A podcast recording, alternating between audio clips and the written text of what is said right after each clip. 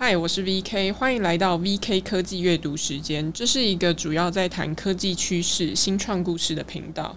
每周三中午十二点固定在 YouTube 上直播，节目后也会同步发布在各大 Podcast 平台。嗨，大家好，我是 VK，欢迎来到 VK 科技阅读时间。今天呢，我们来聊聊一个我觉得蛮有趣的主题，叫做个人知识管理。那个人知识管理其实。听起来好像很复杂，但它的概念其实蛮简单的，就是说你要怎么样去管理各种跟个人资讯相关的系统或是方法。那它这个专有名词呢，又叫做 Personal Knowledge Management，所以又会简称 PKM。那 PKM 常常会跟一些笔记软体有一些呃关联，就是比如说大家可能提到 PKM 的时候，就会说哦，那 maybe 你可能用过 Obsidian 啊，或者是 Evernote、Notion 这一类的类似资讯管理或是笔记管管笔记软体的东西。但实际上呢，还有另外一个很常会被 PKM 方法提到的软体，叫做 Readwise Reader。所以今天呢，我们会来聊聊 Readwise 这间公司为什么想要打造 Readwise Reader 这款产品，那以及它当时的成立背景会是什么？跟他怎么样带给我们一些在 PKM，我们想要建立 PKM 这件事情，那会有什么样我们可以学习或是会有一些启发的地方？在开始进入正题之前呢，讲一个很有趣的冷知识，就是如果以报纸来计算我们现代人的。阅读量啊，就是我们现在每天浏览的资讯，比如说包含说呃看到社群贴文啊、新闻啊，或者是呃可能电子报的内容等等的这些这些资讯加起来呢，相当于一百七十四份的报纸，而且是全部的内容哦，就是包含头版啊，或者是一些呃很多其他的小版之类的。那这个数字呢，是是一。一九八六年的五倍，所以基本上来说，我们真的活在一个资讯超级爆炸的时代。而且不知道你有没有感觉，今年的科技新闻又又是更爆炸的状态。所以，呃，包含像什么 AI 啊，或者是 Generative AI 等等这一类新闻，或者是相关的分析内容，其实也变得特别特别多。这个呢，资讯特别爆炸的时代，要怎么样去好好管理我们？与自己或者是与自己生活或者是工作相关的资讯又变得很重要。那所以为什么我会想要呃，因为我自己本身也是 Rewise Reader 的用户，那为什么会想要使用或者是试用 Rewise Reader 一阵子呢？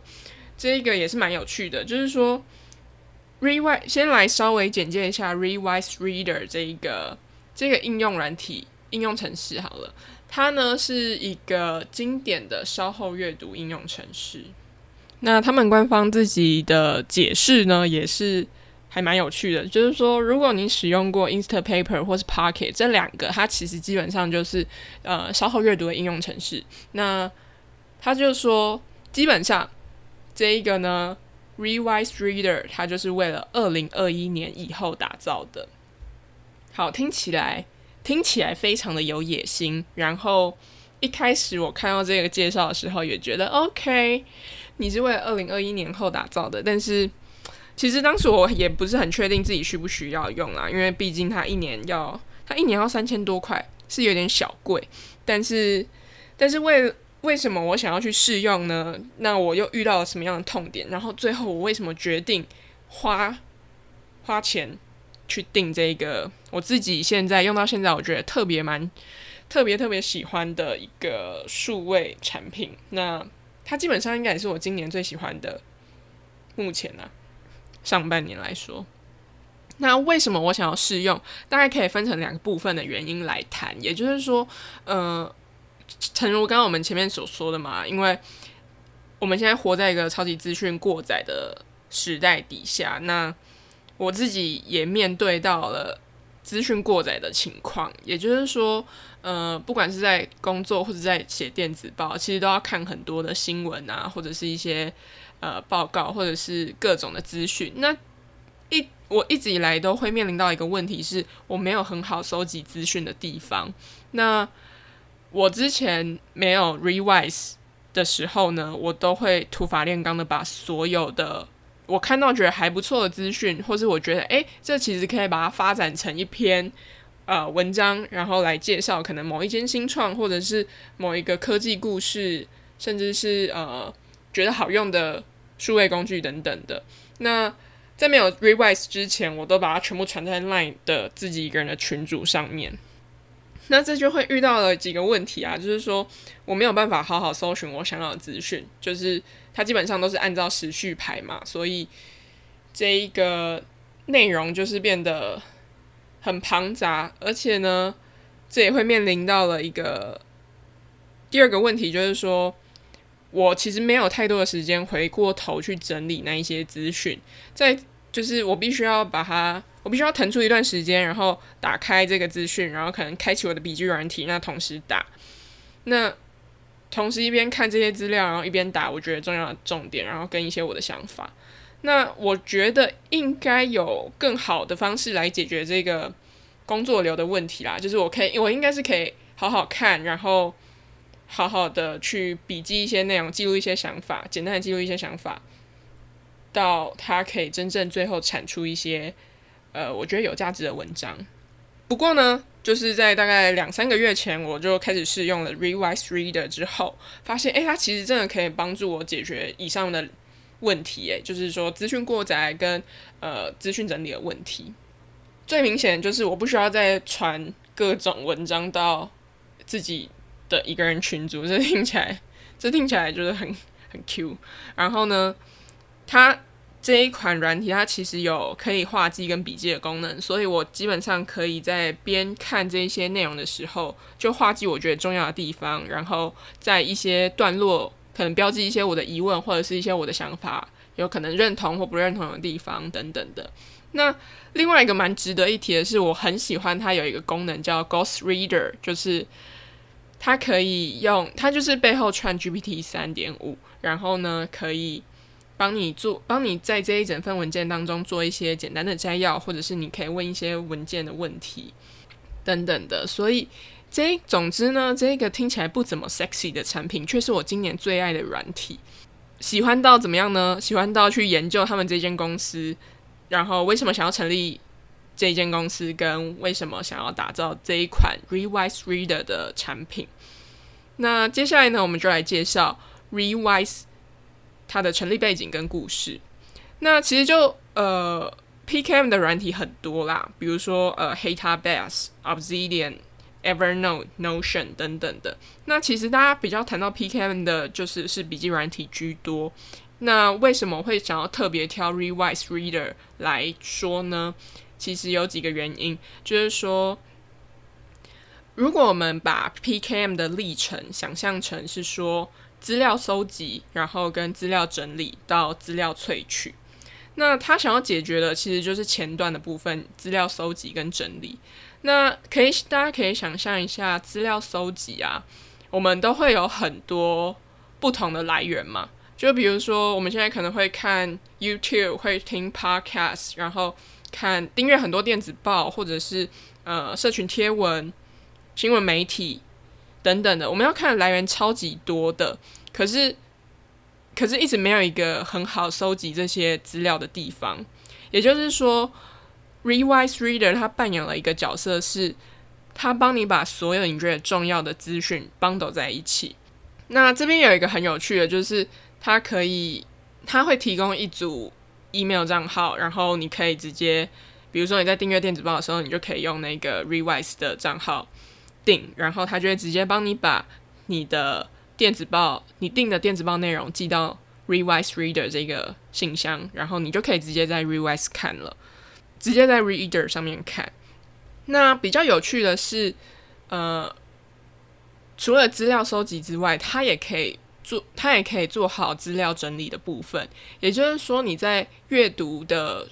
你在打开每一篇文章的时候，你在阅读的过程当中，你就可以同时画记，然后也可以直接在旁边做笔记，就是这个体验非常的顺畅。过去其实我有用过 Instapaper 跟 Pocket，他们都没有到 Rewise 这么顺畅，呃，都没有到 Rewise Reader 这么顺畅。那呃，不管你是在呃本就是电脑上面用，或者是在手机，甚至是在平板，其实基本上它都可以很快的去同步。那我觉得这一点我自己是蛮喜欢的。就来说一下为什么他们想要做 revise Reader，这个发展历程也是蛮有趣的。然后他们的共同创办人叫做 Daniel Doan 跟 Tristan h o m e s y。那这两个人的相关资讯其实蛮少的，他们没有。他们没有一些特别的报道或是介绍，那不过他们写了很多，他们在部落格当中写了很多的，呃，关于产品的想法跟他们为什么当时要成立这件事情，所以主要会从他们的部落格文章去做介绍。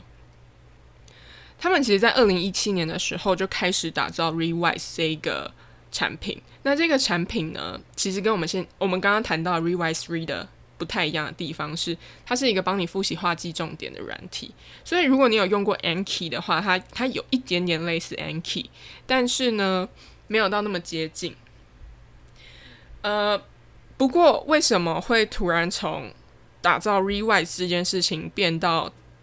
弄了另外一个新产品叫 Rewise Reader 呢？就是。这其实只是在二零二零年底，他们决定做这一件事情，然后会有这个改变，是来自于用户的强烈需求。呃，其实，在用 Readwise Reader 之后，我有回去用了 Readwise 一下下，然后我没有我没有到特别喜欢 Readwise 的体验，反而比较喜欢用 Readwise Reader。它的概念有点像是说，呃，我可以收集 Medium 啊，就是很多地方的文章，那或者是一些 PDF 档。可是这边就会出现一个问题是，比如说在 Medium 上面的 highlight 重点啊，它其实不是我 highlight 的，它会抓到一些其他人 highlight 的重点，但是这边就会很尴尬的是，别人重点不见得是我想要看的重点，或者我想要记录的重点，所以，所以我我在猜这边用户的强烈需求应该是指说，他们希望有一个可以自己阅读。类似有点是自己的阅读器的概念，所以他们才会想要打造 Rewise Reader 这一款产品。那不过也很有趣的是，他们他们做这一个东西其实是没有跟 VC 拿钱的，他们是选择用 Bootstrapping 的方式。他们写了一句很可爱，就是说他们希望是可以为一群快乐的使用的使用者打造这一款产品，打造阅读相关的产品。所以其实从刚刚到现在，我们都可以抓到一个关键字，就是阅读。那他们呢？他们的目标，他们打造 Rewise Reader 的目标呢，就是希望可以改善大家的阅读体验。这一件事情很有趣，就是为什么？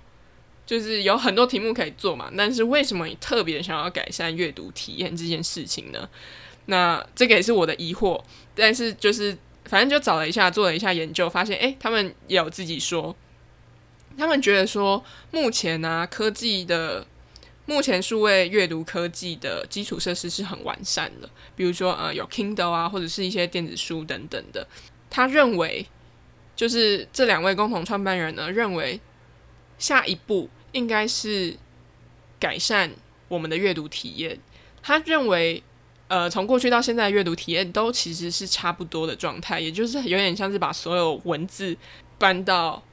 整个行动装置上面，就把它全部尽可能塞在里面。那其实对呃用户来说，这样的阅读体验是蛮糟的。那所以他认为软体面的创新是最重要的下一步。那 Readwise Reader 也想要做这件事情。可是如果我们说哦，我的产品是要改善阅读体验这件事情，好像有一点抽象，或者是说呃，好像有点难以理解他们真正想要做的事情是是什么。所以呢，他们用了一个我觉得蛮清楚的架构去思考整个阅读体验，跟要怎么样打造一款大家用起来会蛮舒适的阅读产品。它呢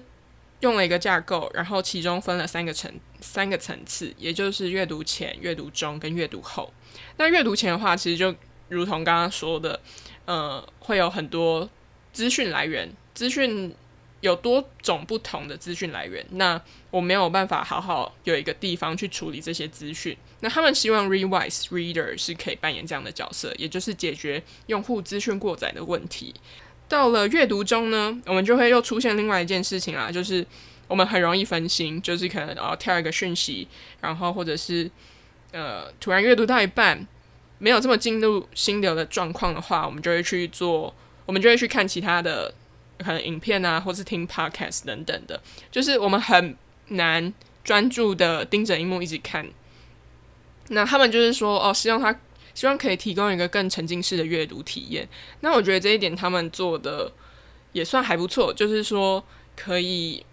可以同时画记。我觉得在同时画记跟笔记的过程当中，你某种程度就已经很投入在这个阅读体验里面了。那第三个我觉得比较有趣的是，他们在说阅读后，就是呢，他们讲了一个超有趣的问题，就是说为什么为什么人们现在还要花十个小时看一本书，然后盖起来却不知道。却完全记不住里面在讲什么，就是呃，不管是在荧幕阅读，呃，在荧幕阅读，就是会有一个状况出现，是我们很容易看过即忘。那他们想要解决的痛点也是这样，就是我们要怎么样解决容易遗忘的问题？那他认为说，哦，要解决遗忘的话，那就是要先记住嘛，先记住你就不会遗忘了。你要去解，你要。你要减少某件事情，那应该这样讲说，你要记住某一件事情，那你就要减少遗忘嘛。那所以减少遗忘这件事呢，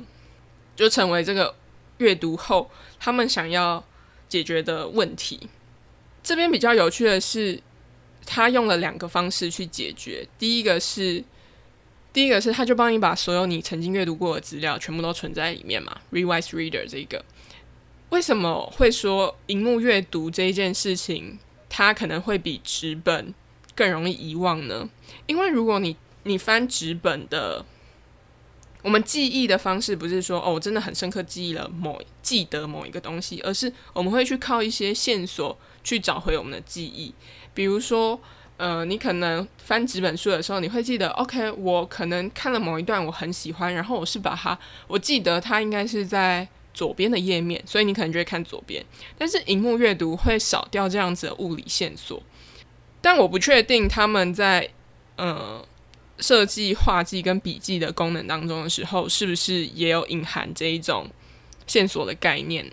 因为在每一，就是你可以直接加在你所有的笔记内容是可以直接加在段落呃句子的旁边，那所以呃基本上你就可以。常常回过头去看你那一些内容，然后你就可以记住那个位置。所以，呃，我觉得他们有很想要去解决这样子的问题。那基本上，我觉得对我来说，他们给我的整个体验是还蛮好的。最后，我们来讲一下结论。呃，我觉得在研究这一个 Rewise Reader 或者是 Rewise 这间公司呢，他们给我了一个我觉得还不错的。还不错的一些想法，呃，如果你想要记住啊，就是要减少遗忘嘛。某种程度是你需要好好的去筛选自己的资讯来源，所以不是这个概念不是越多越好，而是少即是多，less is more。所以你要怎么样去把自己，你要很了解自己的资讯来源是什么，然后你要去。了解说哦，这些资讯它为什么会对我有帮助？就是资讯的摄取这件事情，我认为它变得越来越重要，尤其在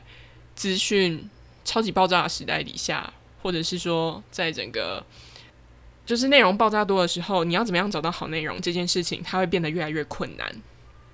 那他们其实，在谈阅读的时候，他有分了两个目标，我觉得这一点还蛮实用的，就是或许有些听众朋友可以可以参考。他说呢，阅读有两个方式，呃，阅读有两个目标，一个是为了娱乐而阅读，那为了娱乐阅读这一个呢，最常出现在就是社群媒体上面，你可能看到别人的贴文啊，或是